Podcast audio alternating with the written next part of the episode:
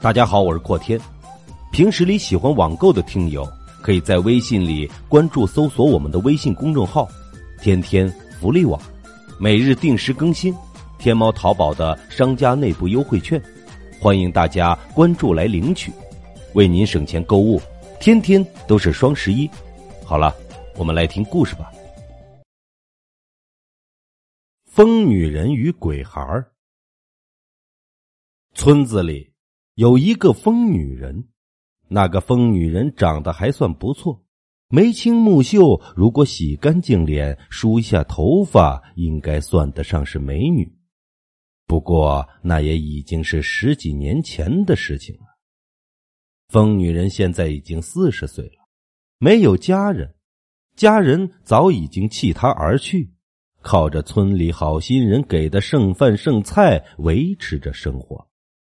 小小的村子里并没有什么很有意思的事情，因此关于这个疯女人的事，自然而然成了村子里人饭后的谈资，也成了小孩嘴里津津乐道的一个故事。不过谁也没有想到，就是在这个故事里，在慢慢的往恐怖的方向发展，并且延续到了十几年之后。疯女人之前是村子里一个有能力的绣娘，嫁给了村子里一个老实能干的木匠。本来两个人算是生活的挺幸福，但是美中不足的是，那个老实的木匠却有一个相当彪悍的老娘。绣娘的第一胎是个女儿，在那个还算比较封闭的年代，生了一个女儿，在婆家来看，自然是一家很没用的事情。所以，秀娘受尽了婆家的打骂，而那个小女儿也在三岁的时候不幸夭折了。明眼人谁都明白，那个小女孩死的并不算是什么意外，与她奶奶肯定有关系。因为是个女孩，所以生病的时候，奶奶不愿意花钱为孙女看病，导致孩子送医不及时，病死了。有人偷偷说过。当时孩子生病的时候，秀娘就在孩子身边守着。不过碍于她那无理取闹的婆婆，又不能指望自己无用的老公，所以算是眼睁睁的看着孩子断了气。秀娘伤心欲绝，在那之后，秀娘不说话了好久，因此也更加的不受待见。村子里有好几个人都说。看到婆婆变本加厉的对她骂骂咧咧，好在不久之后，秀娘又怀孕了，她的境遇总算改善了一些。而更值得庆幸的是，这第二胎是一个白白胖胖的小男孩。秀娘一家子人自然是将这个孩子宠上了天，捧在手里怕摔了，含在嘴里怕化了。把男孩宠成了一个小霸王。福无双至，祸不单行，一家人就这么宠着这个孩子，反而把孩子宠上了绝路。小孩子七岁的时候，调皮的爬上别人家的树偷桃子，一个不留神摔了下来。几米高的树一般不至于摔死人，不巧的是树底下有一块尖石。那孩子就摔在了上面，脑浆子都蹦了出来，死相极惨。一家子哪能受得了这个噩耗？恶婆婆当即哭死了。秀娘恍惚了几天之后，有天回家还发现老公卷了家当跑路，当时就疯掉了。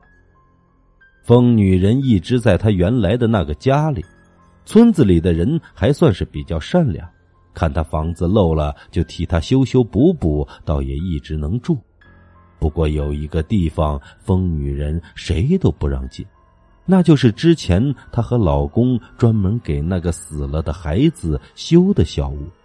这些年，疯女人在外面一直晃悠，每次捡到什么稀罕的东西，都会往这间小屋子里放，比如说小孩子不要的溜溜球，捡到的手串子。还有从垃圾里扒出来还算干净的小孩衣服。后来疯女人惹了一个人，那个人是我的朋友孙虎。为什么这么说呢？孙虎家在我们村子里算是比较富裕的，他爸爸在村子里办了个养鸡场，还有一个姐姐在省城读书，一年会回来几次，每次回来都给他带一些比较少见的零食和玩具。孙虎最喜欢的一个玩具是一辆大红色的小电动汽车，平时都不会拿出来，连我这个最好的朋友也都只见过几次。那次是孙虎的生日，他高兴的又把车子拿出来，我陪他在外面玩了一会儿，就把车子放在外面的台阶上，然后跑进屋里去喝水。可就是那么一小会儿的功夫，出来后车子就不见了。那是孙虎最宝贝的一个玩具，令他当时十分的着急，于是拉着我满村的找。当找到疯女人家的时候，我们正巧看到那个女人正摆弄着那辆漂亮的玩具车，面露喜悦的往他从外面捡回来的那一堆破烂上面放。孙虎当时就急了，冲上去骂骂咧咧的就把车子往回抢。他是个孩子王。力气算得上很大了，但令人意外的是，竟然一时无法将车子从那看似单薄羸弱的女人手里抢过来。两人僵持了许久，一个不小心，疯子松了手，漂亮的车子就这么掉在了地上，摔得四分五裂。那疯女人好像是被吓傻了一般，直勾勾的盯着地上破损的红色车子。然后发出了非人一般、令人毛骨悚然的凄厉哭声。我和孙虎两个人都吓了一跳，连车子的碎片也顾不上捡了，匆匆的跑回了各自的家里。本以为这件事情就到此为止了，却没想到孙虎是一个不吃气的主，缓过来之后越想越气，一直撺着我和他一起去找那个疯女人报复。他家长肯定不会站在他那边，毕竟和一个疯子较真儿也不是多么光荣的事情。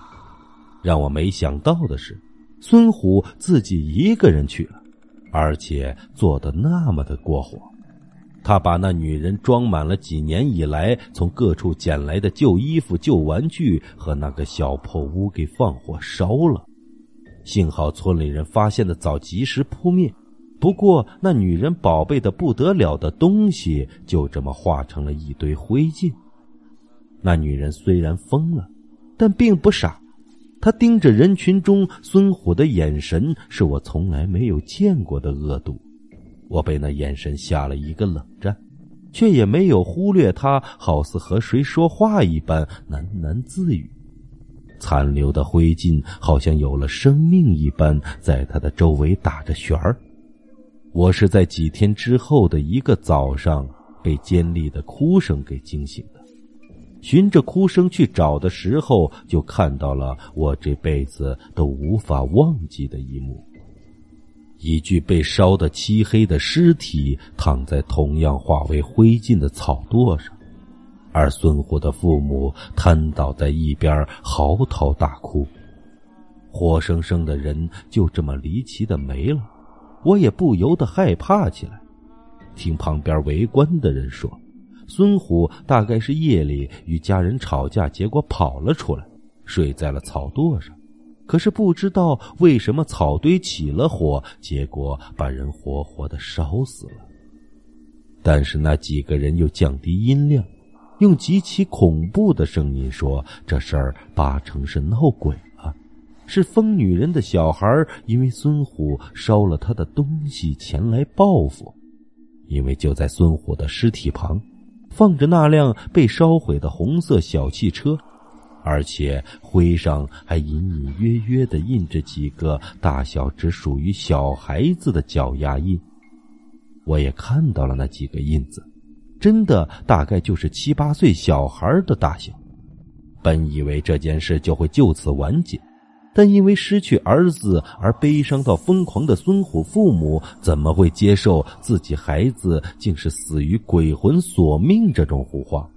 他们坚定认为是那个疯女人因为自家儿子得罪了她，才把人害死的。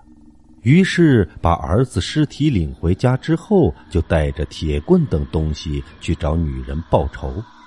可是疯女人并没有如他们的愿，在他们来到之前，他用一块肮脏的布条上吊自杀了。听人说，他的面色很狰狞。